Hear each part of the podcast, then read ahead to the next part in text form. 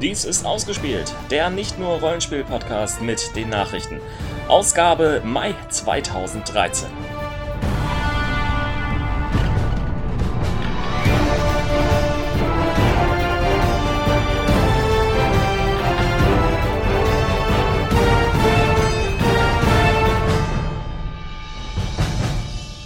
Die Schlagzeilen. Marvel Heroic unheroisch beendet. Neues Sci-Fi bei Sci-Fi. Flug zum Mars ohne Rückschein. Und natürlich, ich liebe es.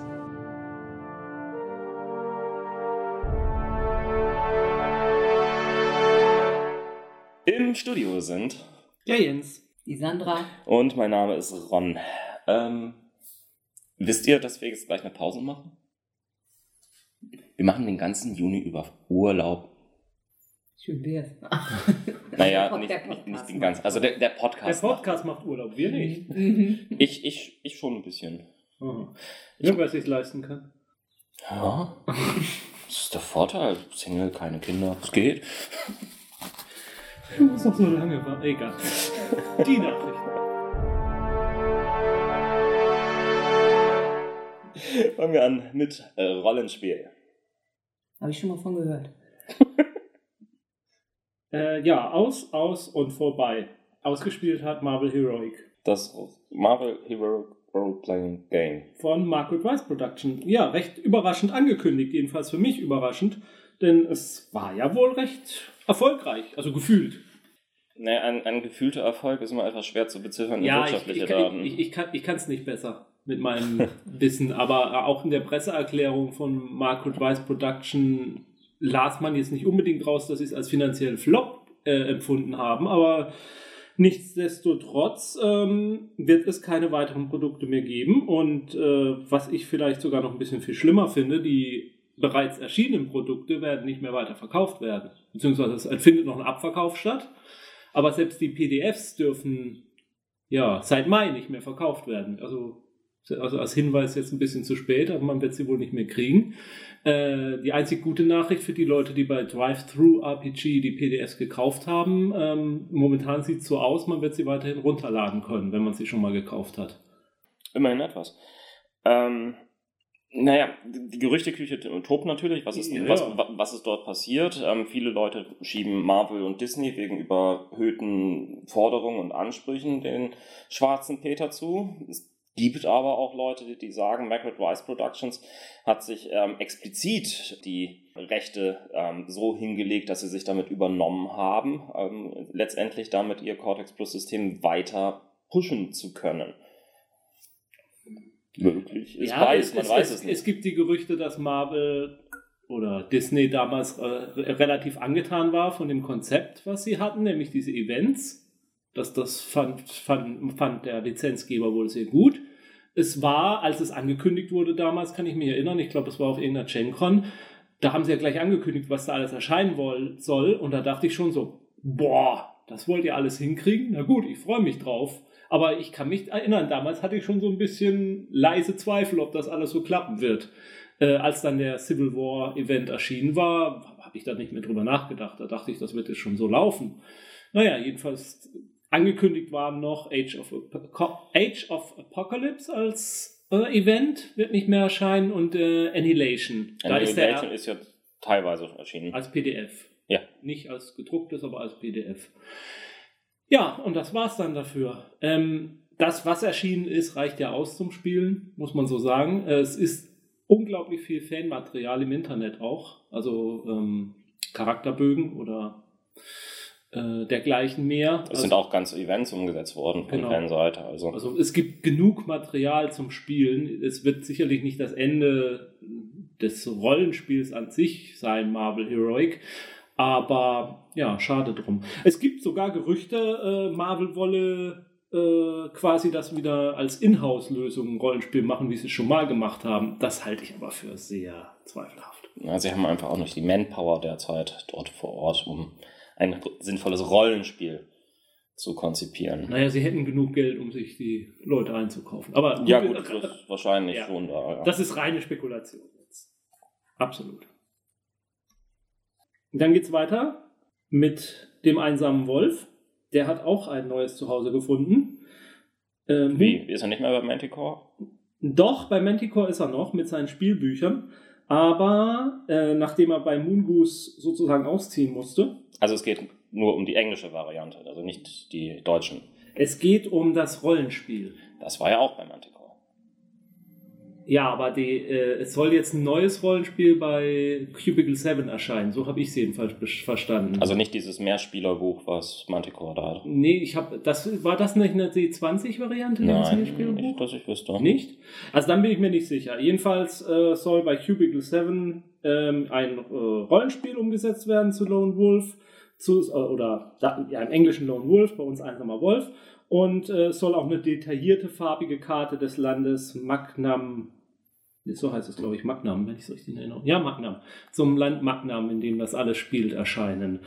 Was das dann genau sein wird, ob das äh, sozusagen das äh, Spieler Spielbuch, äh, was beim Manticore Verlag erscheint, sein wird, als englische Übersetzung oder ob wieder was Eigenständiges, kann ich im Moment nicht sagen. Okay. Aber es geht weiter für alle Fans. Schön zu hören, dass das immerhin nicht eingestellt wird. Wir stehen kurz vor der Preissaison, ne? Die, die Awards-Season, was Rollenspiele angeht, startet. Der erste, der jetzt kommt, ist der RPC Award hier in Deutschland. Das ist natürlich der wichtigste. Ist er das? Nein. Nein? Wir müssten mal einen eigenen ausgespielt Award machen. Ja, äh, also Du hältst nichts. es werden sicherlich bessere Nominierungen als zum RPC Award. Was ist denn nominiert? Das habe ich jetzt so nicht vorbereitet. Das ist ja nicht meine Nachricht. Doch, das ist deine Nachricht. Das Nein. ist nicht meine. Du hast nur, du hast das in das Dokument eingetragen, RPC Award. Ich habe nur als Ergänzung geschrieben, da werde ich mich sicherlich sehr, äh, sehr aufregen. Ich habe das reingenommen. Ja, das mal gucken, ob ich dazu noch irgendwas habe. äh, ach ja, da. Siehst du mal? Wie gut, dass ich das irgendwie so halbwegs rausnehme. Der RPC Award wird ähm, wieder ähm, mit einer Abstimmung über Buffett stattfinden. Buffett ist ja dieses ähm, etwas alternative ähm, Spielemagazin. Alternativ? Das ist ein MMO-Spielemagazin hauptsächlich. Ja, das ist ja eine alternative. Naja. Ah. Heißt das nicht Bufft? So vom Buffen im Rollenspiel? Äh, im, im Online-Rollenspiel? Äh, egal. Wie, wie auch immer. Das Problematische ist allerdings, dass die, zur, ähm, dass die angekündigten ähm, Auswahlmöglichkeiten ähm, eben nicht von den Fans festgelegt worden sind, sondern von der Redaktion festgelegt worden ist. Das heißt, wir, Von Sponsoren der RPC festgelegt wurde, ist mein Verdacht. wir haben also lediglich aus der Auswahl von, ich glaube, fünf Produkten die Möglichkeit, den Sieger zu wählen und nur diese fünf Produkte dürfen wir wählen. Also, wo ich mich furchtbar aufgeregt habe, war äh, die Nominierung bei Büchern oder Literatur oder wie auch immer sie es da genau bezeichnen. Und wenn man dann sieht, da ist äh, die deutsche Übersetzung von vom letzten Game of Thrones drin. Gut, zu dem habe ich gespaltene Meinung, aber nichtsdestotrotz darf man das gerne nominieren. Und dann ist da was nominiert wie ein Roman zu Assassin's Creed zum Beispiel. Bei Gesellschaftsspiele ist nominiert Risiko in der StarCraft-Variante, Mhm. die Zwerge, Spartacus und eine Game of Thrones-Geschichte. Das Kartenspiel ist das. Das Mag Game of sein. Thrones. Ah, und äh, Munchkin Apocalypse. Mhm. Mhm. Also ich, Ja, das sind, das sind Spiele, das sind Spiele dabei, die sind sicherlich nicht schlecht. Aber so die ganze Auswahl zusammen, da fragt man sich schon, ist, in diesem Jahr sind doch andere Spiele erschienen, die, die, die, die mehr Aufmerksamkeit erregt haben und, und mehr, ähm, sag ich mal, Standing haben. Und, und da habe ich wirklich das Gefühl, das sind Nominierungen von, von Verlagen, die sich halt engagieren in der RPC, bei der RPC und, und, und da wahrscheinlich Geld für, für, für, Werbung oder so investieren oder Sponsoring machen oder Werb oder Pa- Pressepartner oder Werbepartner sind und als Gegenleistung werden sie dann nominiert. Nun, interessant wird es auch, wenn man sich die Pen-and-Paper-Rollenspielnominierung ansieht. Dort nominiert ist Gareth, der Band zur größten Stadt Aventuriens. Mhm. Nein, ich, ich wollte nicht abstimmen. Ach, du dummes Ding. Ich habe auch gerade aus Versehen abgestimmt. Ich weiß nicht mal wofür. ja, ich auch nicht. Ähm, ach, ist das eine tolle Seite. Äh, Shadowrun ist, ähm, Drachenbrut ist äh, nominiert. Pathfinder ist was nominiert. Und, und ähm, Deadlands, äh, Hell on Earth. Ja. Da muss ich sogar sagen, mit den Nominierungen bei den Pen- und Paper-Rollenspielen kann ich sogar einigermaßen leben. Wieso? Weil das, gut, das sind jetzt deutsche Produkte äh, nominiert. Offensichtlich gehen sie nicht groß auf die Indie-Schiene. Es sind halt so die großen Namen, die es in Deutschland gibt, die sind da halt nominiert. Da kann ich noch irgendwo mit leben. Naja, aber es ist lediglich, sind da zwei Verlage? Ja, Pegasus und Ulysses. Ja, und, ähm, ähm, und, und, und äh, Heidelberger. Ah, ja, gut. Ja, da liegt dein Verdacht dann wirklich nahe. Ja, wie gesagt, Aber, ja. ich, ich, ich, ich finde es ja als Tatsache nicht mal so schlimm. Äh, oh, entschuldige, äh, Deadlands müsste Uhrwerk sein. Fällt mir dabei gerade ein. Aber das ist ja auch toll zu bedienen auf dem Tablet. Ja, also ich weiß es nicht. Wie gesagt, ich will denen jetzt auch nichts unterstellen. Ich will auch nicht behaupten, dass das irgendwo eine Form von Betrug oder so ist. Nur ähm, ich kann den Preis irgendwo nicht ernst nehmen. Das ist so für mich der, der, der Bambi der Rollenspielpreise. Wird denn da auch irgendwie ein Promi eingeladen, der gerade vor Ort ist? Ja, wahrscheinlich gibt es dann auch den Courage RPC Award oder sowas. ah, ja. Bei den Tabletop-Geschichten kann ich gar nichts zu sagen, da stecke ich nicht, da stecke ich nicht drin. Weiß ich nicht, ob das. Ja, aber der Literatur, was da zum Teil im, das sind Romane zu DSA, da ist ein Assassin's Creed Roman. Das ist ja, das muss ja alles nicht schlecht sein. Nur unter einer Kategorie Literatur, da erwarte ich schon irgendwie ein bisschen was Schwergewichtigeres. Gut, es ist andererseits, es ist der RPC Award. Vielleicht kann man dann sagen, na gut, dann, dann sollen es eben halt auch Bücher zu Rollenspielen und, und Computerspielen sein. Man kann es vielleicht auch begründen. Ja. Dann, dann frage ich mich aber wieder, wie da George R. R. Martin reinpasst. Mhm. Ähm, also es sind ein paar drunter, wo ich schon sagen würde. Es gab doch ein Computerrollenspiel zu Game of Thrones. Okay, okay. ich bin überzeugt.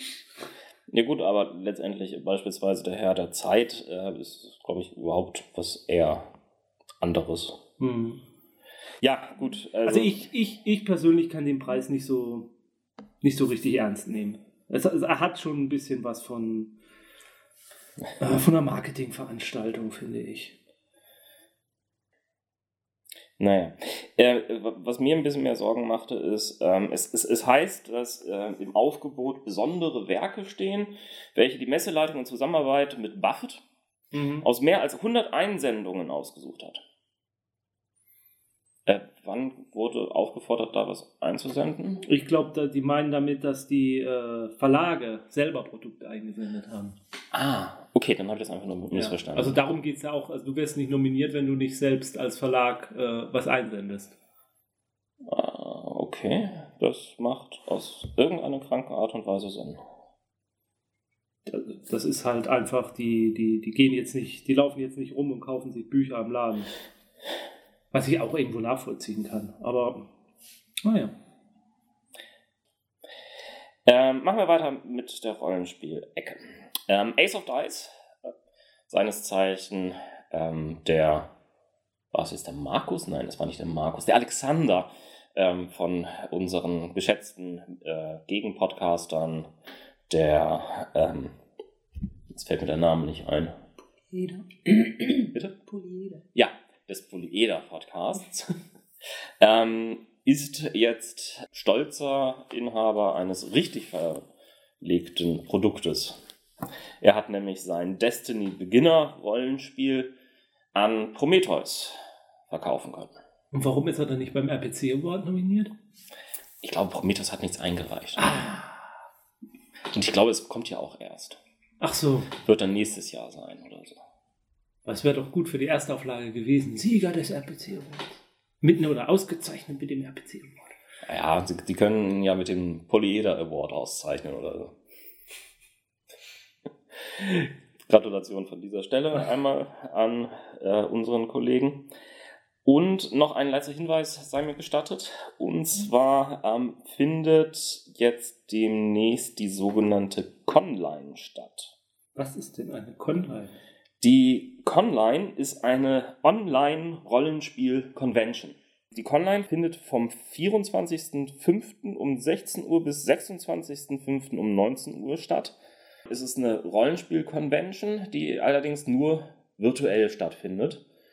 Äh, und zwar über unterschiedliche virtuelle Plattformen, vorrangig ähm, Google Plus mit entsprechenden Hangouts. Dort ähm, werden verschiedene Möglichkeiten vorgestellt, wie man online Rollenspiel betreiben kann, also Pen-and-Paper-Rollenspiel in dieser Hinsicht.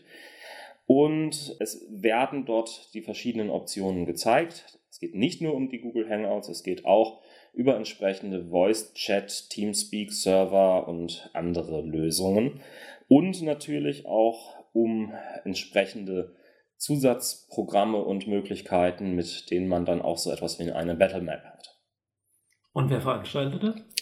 Das Ganze wird äh, vor allen Dingen ähm, veranstaltet, also die Koordination ähm, macht der Jan Malsbüller, nennt er sich gleich mit seinem Blog. Und ähm, es, es, gibt ähm, Sponsoren, nämlich den Rollen- und Brettspielverein Thule, die Soul Huntress, der Urweg Verlag und insbesondere Splittermond.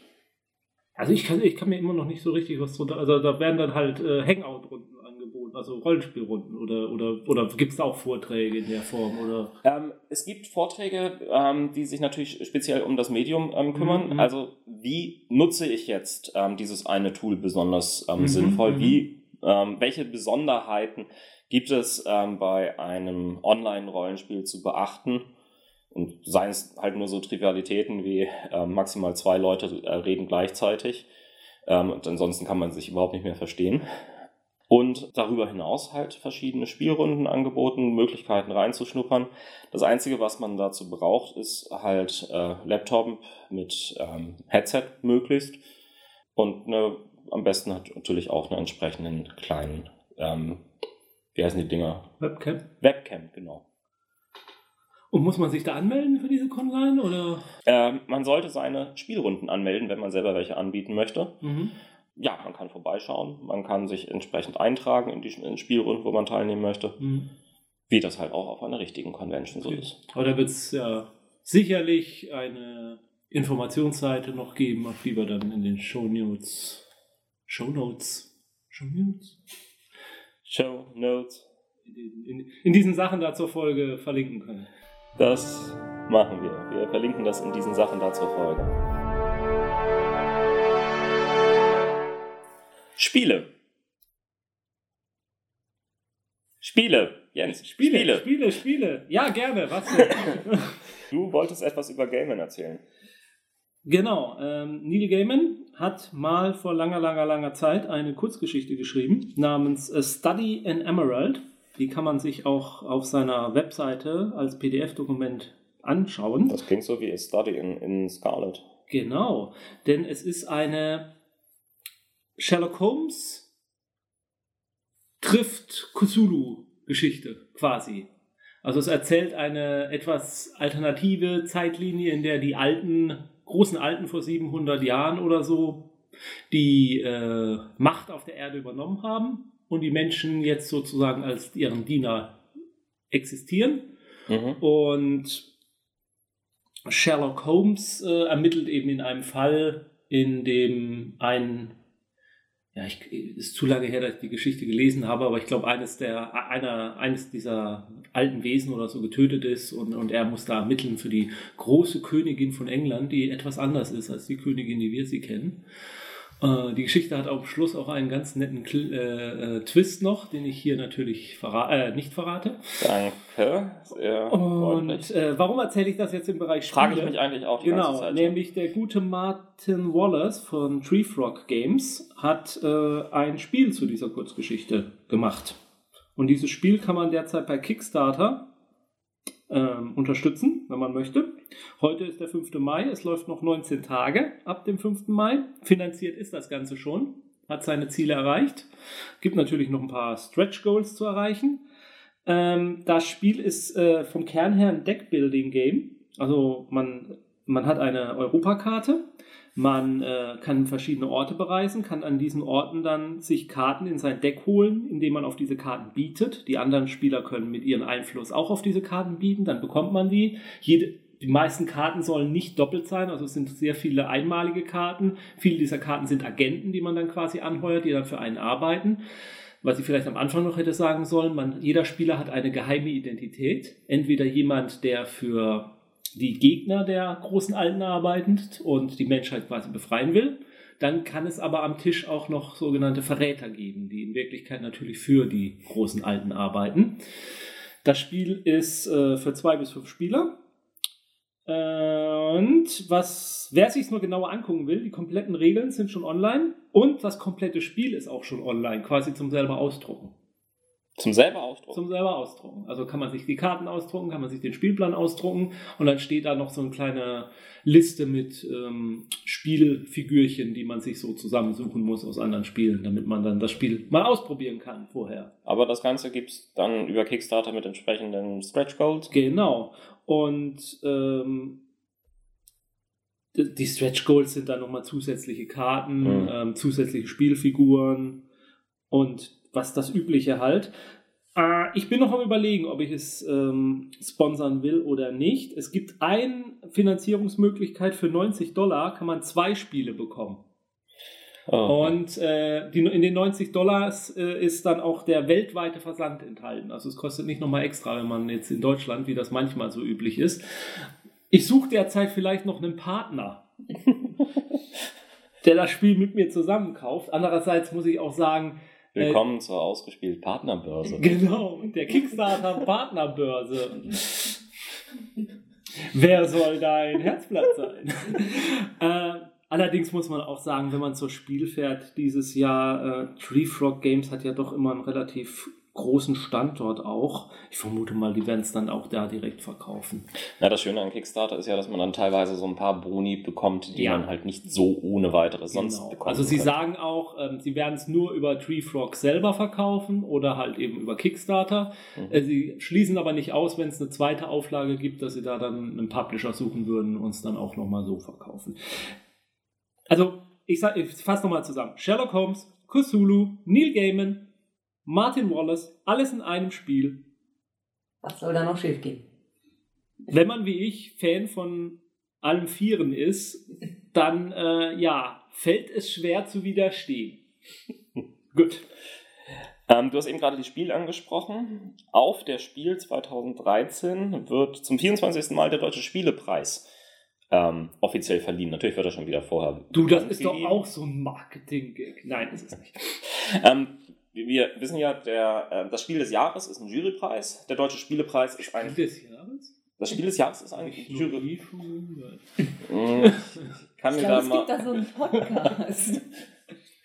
also, Spiel des Jahres ist, ist ein Jurypreis. Also, das heißt, es sitzen dort Experten und sagen, das ist ein tolles Spiel. Dann gibt es aber halt auch den Deutschen Spielepreis. Das ist ein reiner Publikumspreis, mhm. der vor allen Dingen von Fans gewählt wird.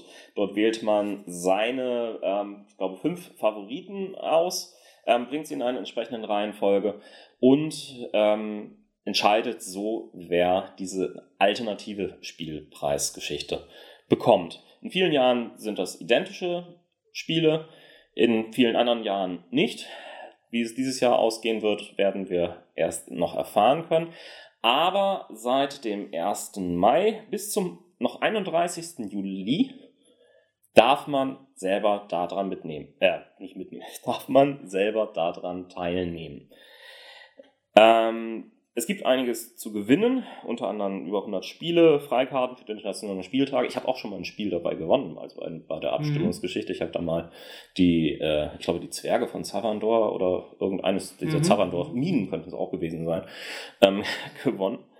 Und ähm, ja, wenn ihr ein bisschen mitentscheiden wollt, ähm, was die Spielvielfalt in Deutschland angeht, nehmt dran teil.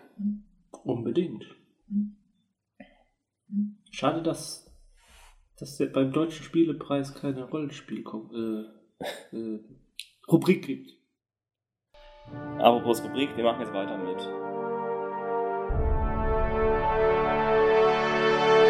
Film.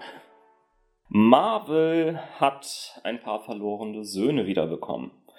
Unter anderem ähm, konnte jetzt der ähm, Präsident der Marvel Studios bestätigen, dass Daredevil aufgrund der von 20th Century Fox nicht genutzten Optionen wieder zurück in der Familie ist.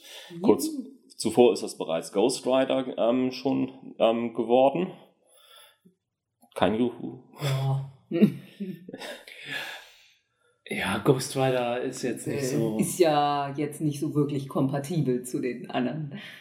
Also, Wir haben ja schon ein paar Mal darüber berichtet, dass ähm, die Marvel-Filmlizenzen relativ zers zersplittert auf unterschiedlichen Studios liegen und ähm, aus dem Grunde es im Kino auf absehbare Zeit auch kein Crossover zwischen X-Men oder Spider-Man und den Avengers geben wird. Daredevil war ein recht missglückter Film. Der Ähm. Director's Cut soll gut sein, höre ich immer. Ich habe den Director's Cut nie gesehen. Ich Also ich habe das schon öfter jetzt gehört, man soll sich mal den Director's Cut angucken, der wäre dann doch äh, brauchbar. Ich weiß nur, ich war damals im Kino super enttäuscht. Eine andere Lizenz, die es knapp nicht ähm, zurückgeschafft hat, weil sie jetzt dann doch einen neuen Film dazu drehen. Es ist übrigens die Fantastischen Vier. War nicht auch irgendwas, dass ähm, Marvel gesagt hat, wir tauschen, äh, ihr könnt Daredevil behalten, aber gebt uns dann Thanos zu, ne, äh, äh, gebt uns Galactus zurück? Sowas habe ich auch mal gelesen. Also, dass, dass Marvel gesagt hat, eigentlich hätten wir lieber Galactus zurück und dafür könnt ihr Daredevil noch ein bisschen länger behalten. Wo wurde denn Galactus missbraucht? Bei, äh, Bei den Fant- Fantastischen Fantastischen Vier. Vier. Ah. Gehört zur Fantastischen Vier Lizenz. Ja, ja, ja, die wollen ja jetzt ein bisschen, ähm, ich hätte fast kosmetischer ge- gesagt, kosmischer werden, bei der Phase 2, die sie ja derzeit durchziehen. Insofern könnte Galactus da durchaus reinpassen. Andere Nachricht, und das ist jetzt wirklich ein Name-Dropping pur. Es wird einen HBO-Film geben, in dem Peter Burke Regie führen wird, nach einem Skript von Damon Lindelof, auf Basis des Buches The Leftovers. Von? Das Buch ist von Tom Perotta. Das Interessante an The Leftovers ist, dass es ein postapokalyptischer Roman, in dem einfach von eben auf jetzt ein Riesenhaufen Menschen verschwinden. Ja, also das allein ist noch nicht eigentlich irgendwie ähm, was wert, aber diese Kombination kann schon sehr interessant sein. Damon Lindelof hat ja eine Tendenz dazu, manchmal sehr gute und manchmal ähm, sehr, sehr ähm, von Fans gehasste Skripte abzuliefern. Und ähm, Peter Burke hat die Tendenz dazu, manchmal sehr, sehr gute Filme, sowas wie Hancock, zu schaffen und manchmal auch ähm, einen ganzen Schlachtkreuzer zu versenken. Battleship meine ich jetzt. Ja, aber ich weiß schon, ich denke die ganze Zeit drüber nach, ob ich das so stehen lassen kann, dass Hancock ein ganz guter Film ist. Hancock ist ein guter hast du Film. den gesehen? Also die zweite Hälfte ist ja wohl total. Naja, gut. Wir, wir diskutieren jetzt nicht über die Qualität von Hancock. Nicht? Nein, Was machen wir dann? wir machen weiter Ah, na gut. mit TV. TV. Ich glaube, das war dein Thema. Ah, ich bin das nicht gewohnt, dass ich bei dem Thema dran bin. so. Vom Spiel zur Serie. Das äh, doch in seiner Nische recht erfolgreiche Massive Multiplayer Online Game EVE Online soll fürs Fernsehen adaptiert werden. EVE Online von der isländischen Firma CCP Games soll quasi von einem isländischen Filmemacher, dem Regisseur Balthasar Korma- Kormakur, verfilmt werden. Äh, Kormakur hat zuletzt den Film Contraband gemacht, der mir gar nichts sagt. Diron? Ja. Äh, das ist ein, äh, ich, ich glaube, Schmuggelfilm. Also ich habe ihn selber nicht gesehen. Mhm. Ähm, und es geht, glaube ich, was um Drogen oder Waffenschmuggel? Okay. Drogen. Jedenfalls äh, wohl jetzt gar nicht, nicht, nicht ein total unbeschriebenes Blatt. Mhm. Ähm, Aber der soll nur den Piloten machen oder gleich die ganze Serie inszenieren. die Produktionsfirma von ihm soll wohl die ganze Ach, Serie. die Produktionsfirma. Genau. Und in wessen Auftrag? Also welches Studio steht dahinter oder welcher Sender oder welcher On-Demand-Service? Noch nichts drüber bekannt. Ich fürchte, das ist jetzt erstmal nur eine Ankündigung, dass sie das machen wollen und suchen sich dann wahrscheinlich jetzt erst Partner. Also das ist äh, noch alles sehr vage. Ich erwähne es eigentlich auch nur deswegen, weil es eben EVE Online, eine Fernsehserie dazu, kann nur eine Weltraumserie sein und es Ach. gibt derzeit keine Weltraumserien. Und deswegen äh, muss man sich an jeden Strohhalm klammern, der sich da irgendwo bietet. Wobei natürlich momentan eine ganze Menge Strohhalme wieder auftauchen. Ja, dazu gleich mehr. Ähm, die Serie mit dem Untertitel äh, Nach wahren Begebenheiten, 20.000 Jahre in der Zukunft. Äh. Äh. Ja, ist ein netter Marketing-Gag. Ähm, soll äh, aufgrund von Stories erzählt werden, die quasi von den Fans geschrieben wurden und eingereicht werden. Und daraus soll sich dann irgendwie was entwickeln. Äh, Eve Online ist natürlich so ein Rollenspiel, was ich selber nie gespielt habe, oder es ist, man kann sich so überhaupt schreiben, ob es überhaupt ein Rollenspiel ist, ähm, was ich selber noch nie gespielt habe, von dem man aber immer wieder liest und über das ich auch immer wieder gerne lese, weil in dieser Spielewelt so dermaßen abgedrehte Stories sich entwickeln, von den Spielern gestaltet, äh, aus dem Spiel heraus, die unglaublichsten Betrügereien und, und, und Raubzüge oder intergalaktische Kriege, die plötzlich ausbrechen ja, das, ähm, das Wichtige an EVE Online ist ja im Gegensatz zu vielen anderen Rollenspielen, wo man sich von einer Story zur nächsten handelt, ist es ein riesiges Sandbox-Spiel, genau. in dem man eigentlich nur ähm, Spieler gegen Spieler und ähnliche Sachen spielt. Ja, aber wie gesagt, da entwickeln sich abartige Geschichten, finde ich zumindest, wenn ich das immer lese, so die Artikel drüber. Das mhm. ist eins dieser Spiele. Also ich habe, glaube ich, habe noch kein Spiel dass ich selber nie gespielt habe, so viele Artikel gelesen, weil ich sie einfach spannend finde. Und wenn sie es irgendwie schaffen, das als Fernsehserie umzusetzen, könnte echt toll werden. Es gibt, ähm, wie gesagt, äh, noch recht wenig Informationen darüber, wie das dann später aussehen kann. Und es kann auch sein, dass das das letzte war, was wir hier darüber gehört haben. Aber ja, sollte man weiter beobachten. Ja, es gibt ja so Rubriken, wo wir regelmäßig irgendwie einen Blick drauf werfen. Unter anderem haben wir unsere Lieblingsrubrik. Was macht eigentlich Giuliano del Toro gerade?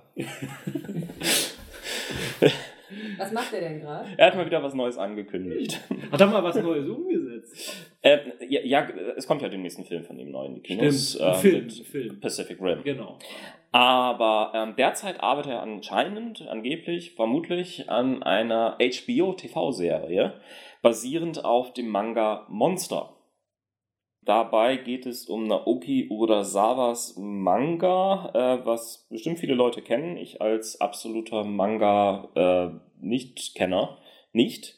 Ich habe mir aber sagen lassen, es geht um einen äh, Doktor, der einen ähm, ziemlich durchgeknallten jungen Kriminellen rund um die Welt jagt und mit dem er irgendwelche entsprechenden Beziehungen, was auch immer, hat.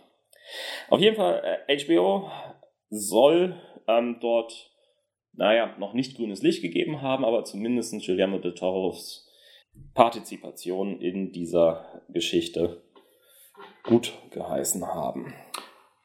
Wir fassen nochmal zusammen. Er ist in Gespräch für eine Fernsehserie The Strain nach seiner eigenen Vampir-Trilogie. Dann soll er ja angeblich immer noch an einer Hulk-Fernsehserie irgendwie mitarbeiten. Dann gibt es ja immer noch dieses Gerücht, dass er irgendwas mit Mountains of Madness machen würde von H.P. Lovecraft. Dann soll er. Ich glaube, Mountain of Madness ist aber erstmal kaputt. Dann soll er ja angeblich auch noch für DC ein Dark Universe oder, oder Dark Justice oder ich weiß gar nicht, wie die genau heißen, machen. Angeblich. Dann will er angeblich eine neue Adaption von äh, Friedhof der Kuscheltiere noch machen. Dann. Ähm, Jens, ja, ist egal. Also man wird gar nicht fertig, was er alles angeblich machen will. Der Mann hat zu viel Zeit oder zu wenig. Was mich sehr begeistert hat, ist das Finale von Broadchurch. Ich hatte das ja bereits in der Ätzen-Nachrichtensendung als mein Ich liebe es gehabt. Broadchurch, eine ja, ähm, Krimiserie um einen einzigen Fall eines ähm, getöteten ähm, Jungen in einer äh, Küstenstadt in Großbritannien und wie diese Stadt damit umgeht, ähm, dass eine solche schreckliche Sache bei ihnen passiert ist, hat bis zum Schluss die Spannung halten können. Es gab eine große Auflösung, aber die Auflösung war gar nicht so wichtig, sondern vielmehr, was diese Auflösung dann wiederum mit der Stadt anstellt. Großartige Serie, hat ähm, das gesamte großbritannische Königreich ähm, an den Fernseher gebannt und es war von Anfang an klar, diese Serie ist eine abgeschlossene Miniserie, ein großes Event.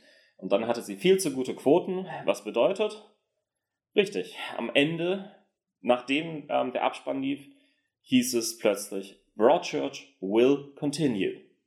Es wird also eine weitere Staffel geben. Wer dann dabei sein wird, ist überhaupt nicht raus. Wie das überhaupt funktionieren kann, ist komplett unklar. Dennoch würde ich mich drauf freuen.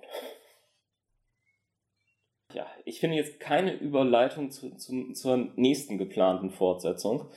Ähm, also keine so, sinnvolle. Also Broadchurch ist ja sozusagen der Held der Fernsehserien für dich momentan. Und eine andere Heldenserie soll ja wiederbelebt werden, wie man hört. Ja, es gibt Gerüchte, nachdem die Fernsehserie. Kann man mal kurz meine tolle Überleitung jetzt hier bewundern? Nein, danke. danke, danke, danke. Ironisches Klatschen, Klatschen ist so 90er. es, Jetzt wollte ich den Faden aufnehmen und jetzt hast du das wunderbar, wunderbar. Ja, also es gibt Gerüchte, nachdem eine Wiederbelebung der Fernsehserie Heroes geplant ist. Die Cheerleaderin, die unbedingt gerettet werden muss, keine Ahnung, ob die dabei sein wird oder nicht. Auf jeden Fall plant ein bisher nicht in der Serienproduktion tätiger dort eine Wiederbelebung vorzunehmen, nämlich MSN. MSN ist äh, von Microsoft ein ähm, ja, Network, ein Nachrichtennetwork, so, so ja, ich glaube, ich habe es so gut wie nie richtig ähm, besucht. Aber sie wollen, ähm, weil sie jetzt sehen, dass ähm, das Seriengeschäft on Demand ähm, zunimmt, Mittlerweile ist es ja nicht nur so, dass Netflix Serien herausbringt, Amazon Serien für seine Love-Film und andere Plattformen on Demand herausbringen will. MSN hat das Xbox Network und will dafür auch irgendwelche großen Namen haben und da käme ihnen Heroes anscheinend sehr gelegen. Nach dem Aus der Fernsehserie im Jahr 2010 hatte damals ähm, Tim Kring, der Produzent, immer den Wunsch geäußert, das weiter erzählen zu können, zum Beispiel in Form von einem TV-Film oder einer Miniserie, um es ein rundes Ende geben zu können. Äh, da hatte aber weder ähm, eine Produktionsfirma noch irgendwie Fans gesteigertes Interesse dran. Wenn es zu dem Zeitpunkt überhaupt noch Fans ist. Wobei ich sagen muss, ich fand die letzte Staffel dann sogar wieder ein bisschen besser. Sie war ein bisschen besser. Ja. Ein bisschen, ein bisschen. Ich, letztlich muss man sagen, ähm, die erste Staffel von Heroes war großes Tennis bis zum Finale. Wobei ich zugeben muss, ich war nie von Heroes begeistert, aber ich fand auch die erste Staffel nicht so toll. Ich, ich mochte die erste Staffel sehr. Und dann haben sie einfach den Hauptautoren rausgenommen, Brian Fuller.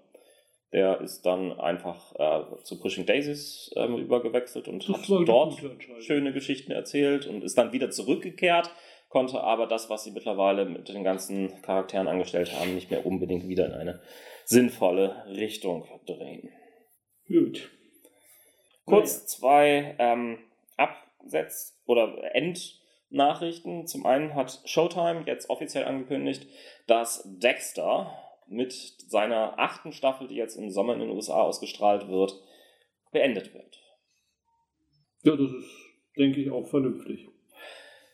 Die erste Staffel nicht überlebt hat ähm, die Serie Kult. Das war zu erwarten. Äh, ja, sie war zu verworren, zu seltsam und hatte äh, viel zu wenig schöne junge Männer, ähm, als dass sie auf der CW irgendwie Fuß fassen konnte. Aber Vampire Diaries läuft doch weiter, oder? Richtig, denn The CW hat mittlerweile ähm, auch angekündigt, dass Vampire Diaries eine neue Staffel bekommen Juhu. wird. Ebenfalls ähm, wird der Ableger ähm, The Originals, der ja mit einem Backdoor-Piloten, wir hatten ja darüber berichtet, ein. Was? Ich erinnere mich nur unsere Vollkommen überflüssige Diskussion über den Backdrop-Pilot. Ich weiß, ich weiß. War die überhaupt online oder war die nur bei Twitter? Äh, war die online oder war die nur bei Twitter? ähm, Ich habe auch keine Ahnung. Ich weiß nur, dass wir uns darüber gestritten haben. okay. Äh, Ähm, Auf jeden Fall, der Vector-Pilot ist sehr gut angekommen. mit Ähm, Klaus. mit Klaus. Oh ja.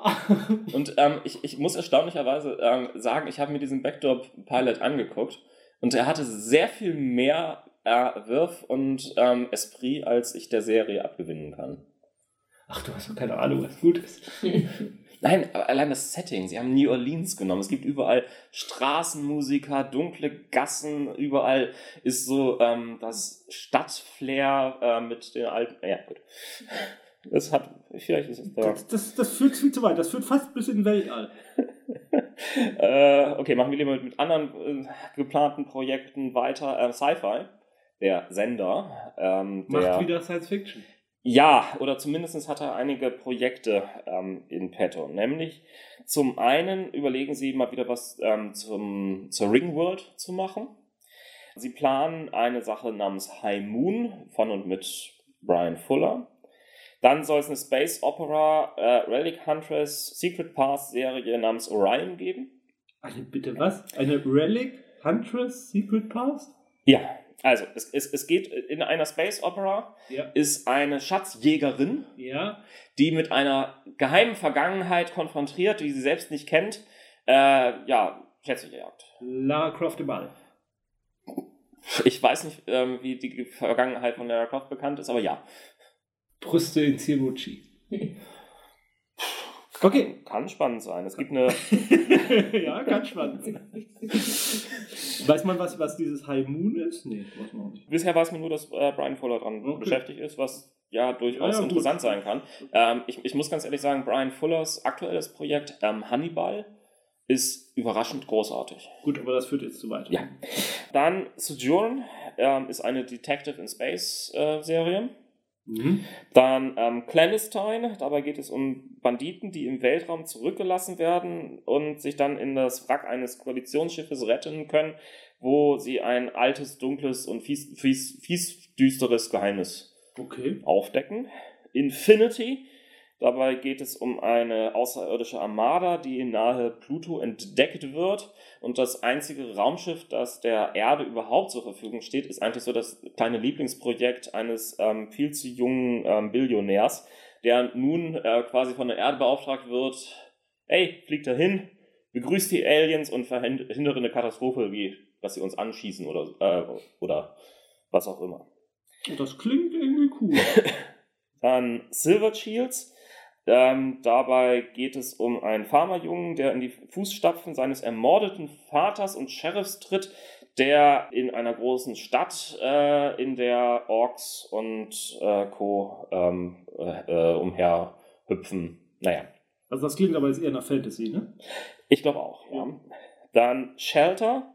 Dabei geht es um nur 30.000 Menschen, die ähm, Platz haben in einem Untergrund-Zufluchtsort ähm, zu, äh, ja, äh, Zu dort zu, dahin fliehen können.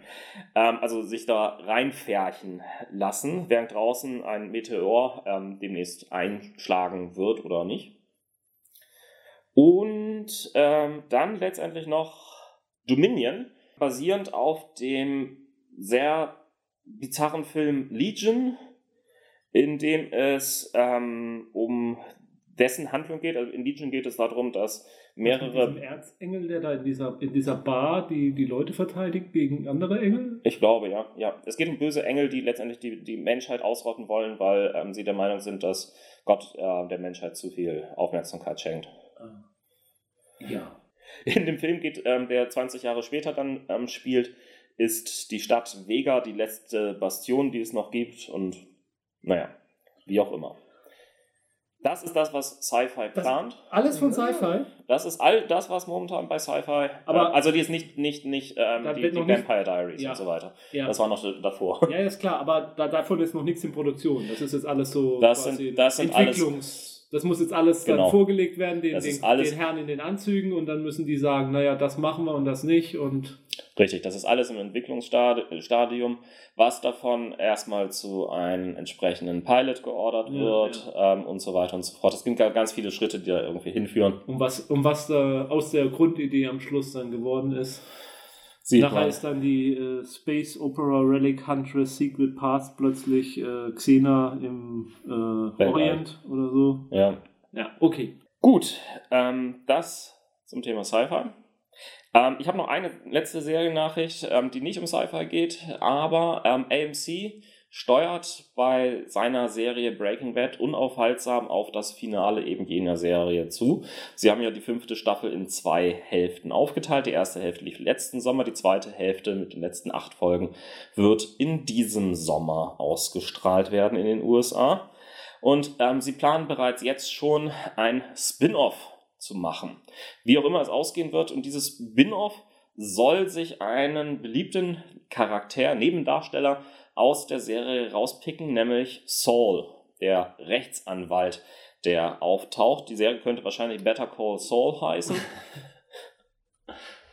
Und ähm, ja, das äh, ist, zieht AMC gerade in Betracht. Also wenn Mike dann auch noch in der Serie mitspielt, dann, dann, dann, dann wäre es perfekt.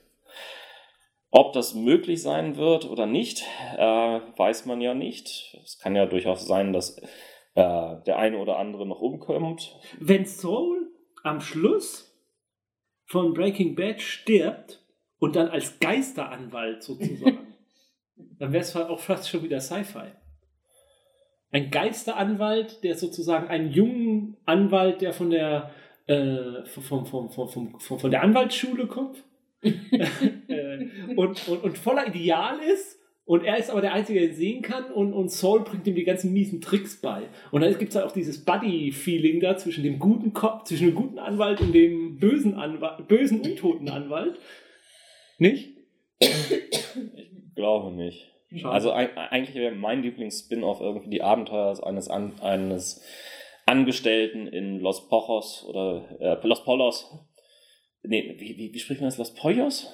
Ähm, also auf jeden Fall ähm, diesen, dieser Hähnchenbraterei. Auch nicht schlecht.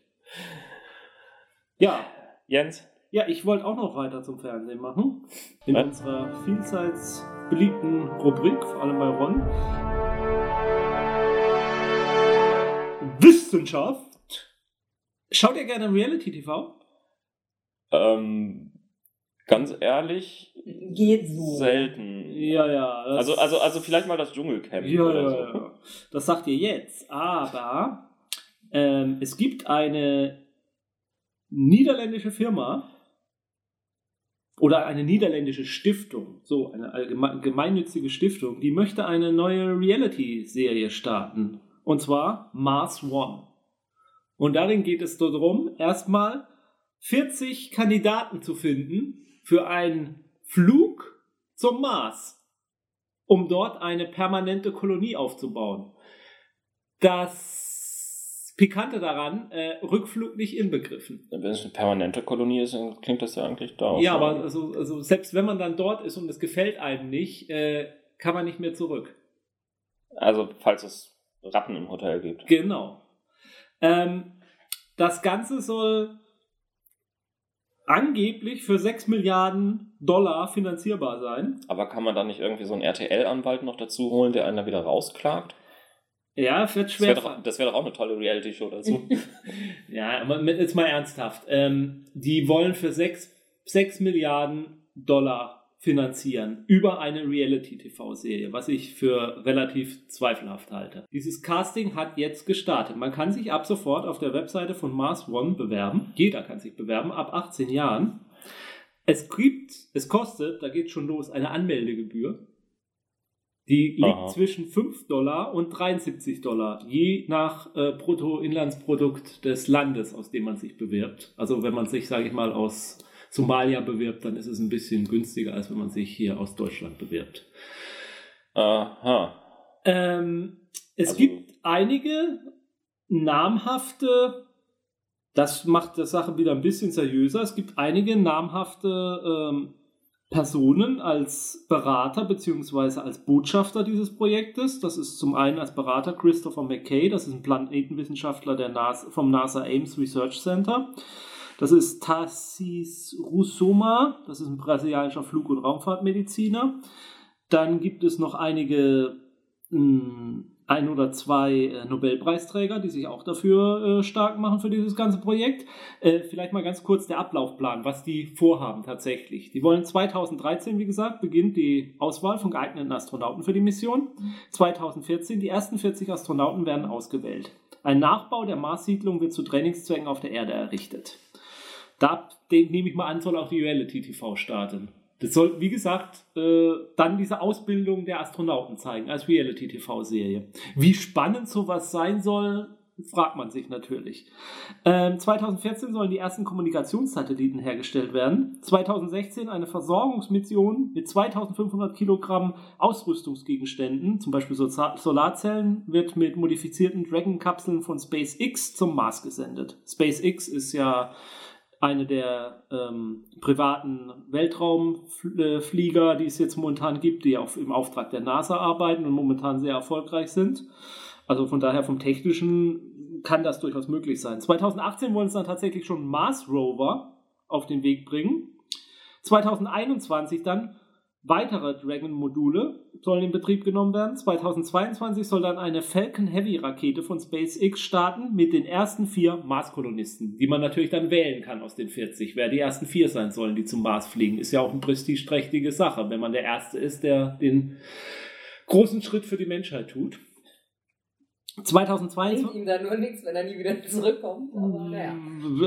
Kann, ist ja weiter im Fernsehen. Ja. 2022 fünf weitere. 2023 die ersten Kolonisten erreichen den Mars. 2025 eine zweite Gruppe. 2033 die Kolonie hat 20 Siedler. Aha. Das ist ja jetzt Am nicht wirklich eine Zahl, äh, die sich weiter vermehren kann. Na, darum muss es ja jetzt nicht gehen ja. unbedingt. Außerdem musst du ja, also sie sagen es ja auch, vorerst keinen Rückflug, mhm. aber sie sagen, na natürlich, die Technik wird sich ja weiterentwickeln in dieser Zeit irgendwie leicht wird es dann schon möglich sein, dass man dann wieder zurück. Sie garantieren den Rückflug nicht. Mhm. Sie sagen nicht, der wird absolut ausgeschlossen sein. Also letztendlich die Idee, das Ganze über eine Reality-TV-Serie zu machen, finde ich gar nicht so verkehrt, denn dadurch hat man gleichzeitig PR, Öffentlichkeit und Gelder, ja, die man reinfließen lassen kann. Das ist ja auch durchaus etwas, was in mehreren Sci-Fi-Serien genau. bereits schon als Thema benutzt wird. Es gab doch mal einen Piloten zu einer Science-Fiction-Serie. Richtig, Virtuality, genau. ähm, von, eigentlich auch von Ronald D. Moore war. Ja, genau. Und äh, die leider über den, den Pilotstatus nie hinausgekommen ist. Eigentlich der Pilot wurde immerhin ausgestrahlt. Mhm. Und dann gab es noch diese eine äh, äh, Sex im Weltall-Serie äh, von den ähm, äh, Grey's Anatomy-Machern. Ähm, Defying Gravity ähm, war so eine. Habe ich noch nie von gehört. es ist eine Serie, in der, äh, die hat, glaube ich, auch nur äh, eine knappe Staffel durchgehalten, in ähm, der eine ganze Menge Mystery und anderen Sachen und vor allen Dingen schwerelose äh, Männergeschichten im Weltall gezeigt worden mhm. sind. Wurde ein paar Mal auch hier schon auf diesem Frauensender ausgestrahlt, Hicks. Mhm. Also, ich glaube nicht, dass man allein mit einer Reality-Serie 6 Milliarden Dollar finanzieren kann. Ich meine, wir reden über 6 Milliarden Dollar. Überleg mal, was ein Kinofilme derzeit kosten. Die teuersten Kinofilme. Und wir reden jetzt über 6 Milliarden Dollar. Also da habe ich meine Zweifel dran, dass er funktionieren lässt. Außerdem, wir reden 2014 das beginnt, 2022 startet das. Das sind ähm, sechs, acht, sieben, Jahre. acht Jahre, in denen diese Serie laufen muss, weiterlaufen muss. Das Zuschauerinteresse muss da weiterlaufen. Und es passiert ja nichts außer der Ausbildung dieser Astronauten. Ich meine, die werden ja langsam irgendwann als Personen auch dann langweilig. Also ich habe da meine Zweifel dran, dass das dass das ankommt. Was passiert, wenn die Serie mittendrin abgesetzt wird, weil kein Fernsehsender sie mehr senden will, wenn das überhaupt über Fernsehen ja, das Wichtige ist, du musst natürlich läuft. zwischenzeitlich Drama inszenieren. Du musst dann ja, irgend, irgendwo noch so einen Zweitwettstreit ja, reinbringen, aber das wollen dann irgendwie ein, einer der Astronauten jetzt irgendwie nach der vierten Staffel abgesetzt wird und mit einem anderen ersetzt wird und ähnlicher Spaß. Und, oh, aber, aber Gott, ich, das, glaub, das wollen sie aber angeblich nicht. Angeblich soll sich diese Reality-Serie auf die wissenschaftlichen Aspekte und auf die Ausbildung konzentrieren. Und das da sagen ich, sie jetzt. Da habe ich auch meine Zweifel dran. Fallen. Und Aber das Hauptargument für mich, warum ich nicht glaube, dass es funktionieren kann, äh, mal abgesehen von der Finanzierung, die ich für sehr wackelig halte, äh, die technischen Probleme für einen Marsflug sind noch lange nicht gelöst. Keiner weiß, wie, die Stra wie man die Strahlung, ähm, die, der man ausgesetzt ist, von hier bis zum Mars, wie das. Also es ist. Äh, der Rückflug ist nicht inbegriffen, aber die Krebserkrankung ist garantiert. Und auch auf dem Mars selbst, die Marsatmosphäre ist so dermaßen dünn, dass man da jeglicher kosmischer Strahlung ausgesetzt ist, Sonnenstrahlung ebenfalls, äh, dass man sich da einbuddeln muss eigentlich, um davon geschützt zu sein. Und ähm, ich habe so ein Zitat von einem, äh, von einem NASA-Wissenschaftler gelesen, oder na, nee, einem Astronauten, der gerade kurzzeitig in der Arktis war, äh, bei so einem Forschungsprojekt und jetzt zurückgekommen ist. Und der meinte, die Arktis ist wirklich die Hölle, dort zu leben. Es ist, aber das ist gar nichts gegen den Mars. Und wir haben keinerlei permanente Besiedlung der Arktis. Aber wir wollen den Mars dann permanent besiedeln. Also für mich würde das ganze Ding Sinn machen, wenn man nicht sagen würde Mars, sondern eine Mondkolonie.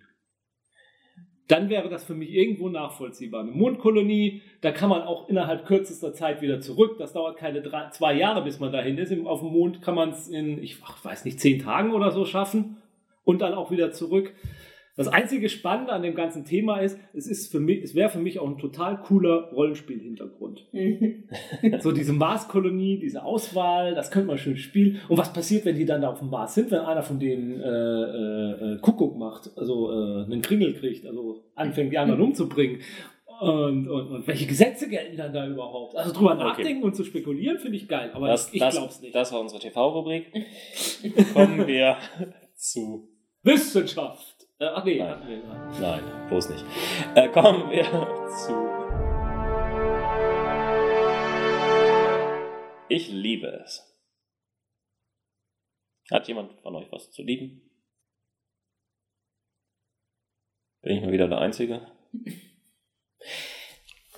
Ich, ich, du bist zu leicht zu begeistern. Das, das, das mag sein, aber also ich, ich, ich lege ja meine, meinen persönlichen, ich liebe es, ähm, Wertmaßstäbe auch schon so ungefähr bei den Sachen, an denen ich vier von fünf Sternen gebe. Ja, das ist zu früh.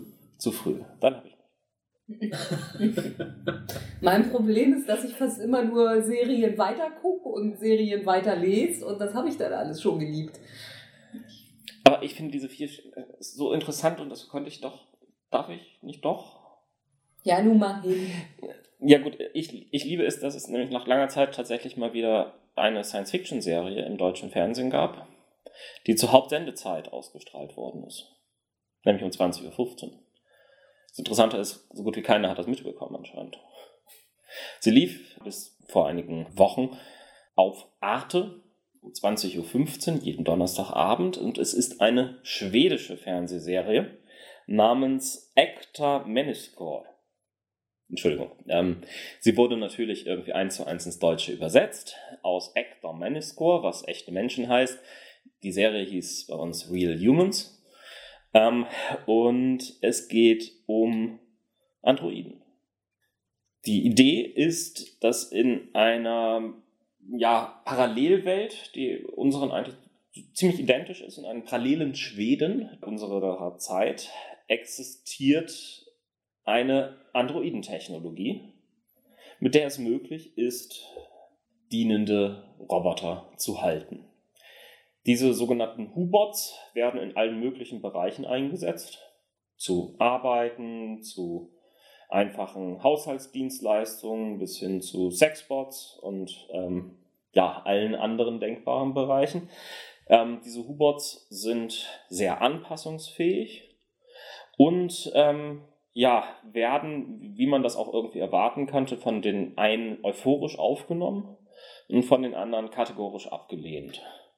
Weil, ja, sie nehmen uns unsere Arbeitsplätze, sie, ähm, sie beschweren sich nicht, sie. Ähm, sie wollen unsere Frauen! Kein, genau, das auch. Ähm, denn es, es, es gibt durchaus auch Menschen, die ähm, dort ähm, eine Art Liebe zu ihren Hubot äh, entdecken. Und Ist da nicht eine Futurama-Folge? Mit Fry, wo da plötzlich mhm, Lucy mhm. Lou mhm. Robot. Mhm. ist doch auch so schönes Werbe, äh, so, ein schön, so ein Lehrfilm dann irgendwie, wie die Menschheit untergehen würde, wenn alle nur noch ihre Bots lieben. In diesem Setting ähm, gibt es dann eine Gruppe wilder Hubots, die aus irgendeinem Grunde, Grund ohne Besitzer leben möchten, irgendwo abgehauen sind, aber halt das Problem haben, sie müssen sich halt regelmäßig aufladen mit Strom. Bist du sicher, dass du nicht äh, diesen Spielberg-Film geguckt hast? Welchen Spielberg-Film meinst du jetzt? AI?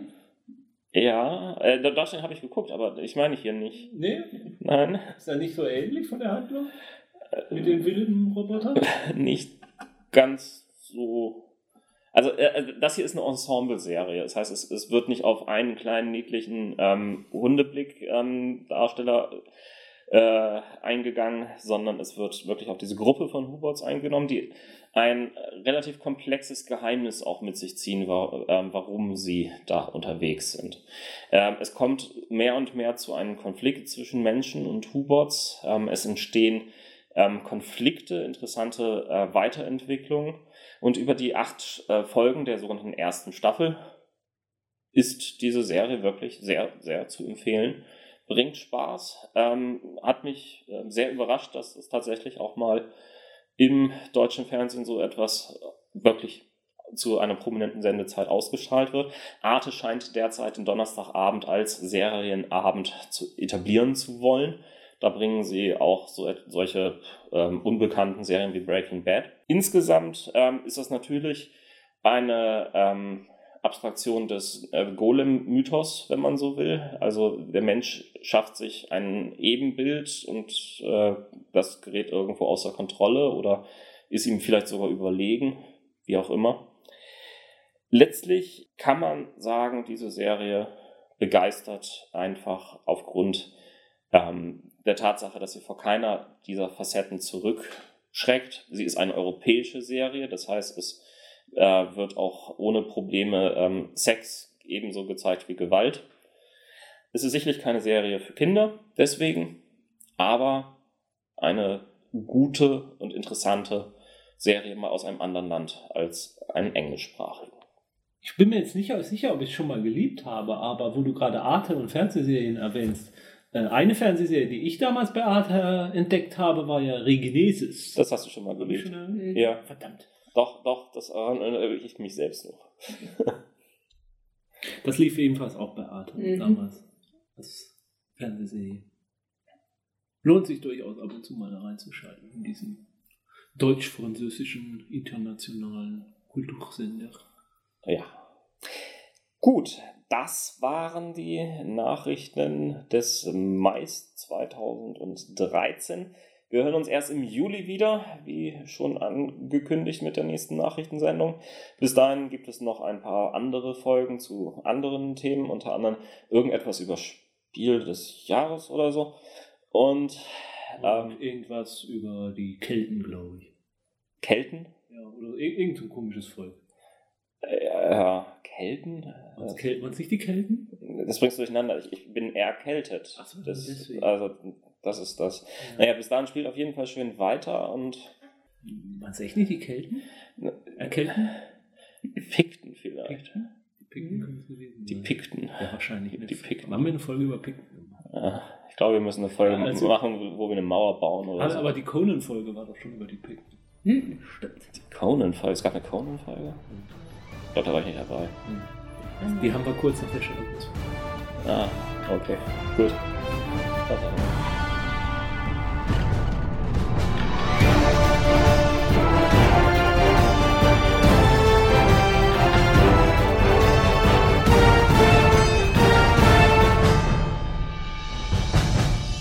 Dieser Podcast ist Mitglied bei analogspieler.de der Portalseite für alle Podcasts rund ums gute alte Spielen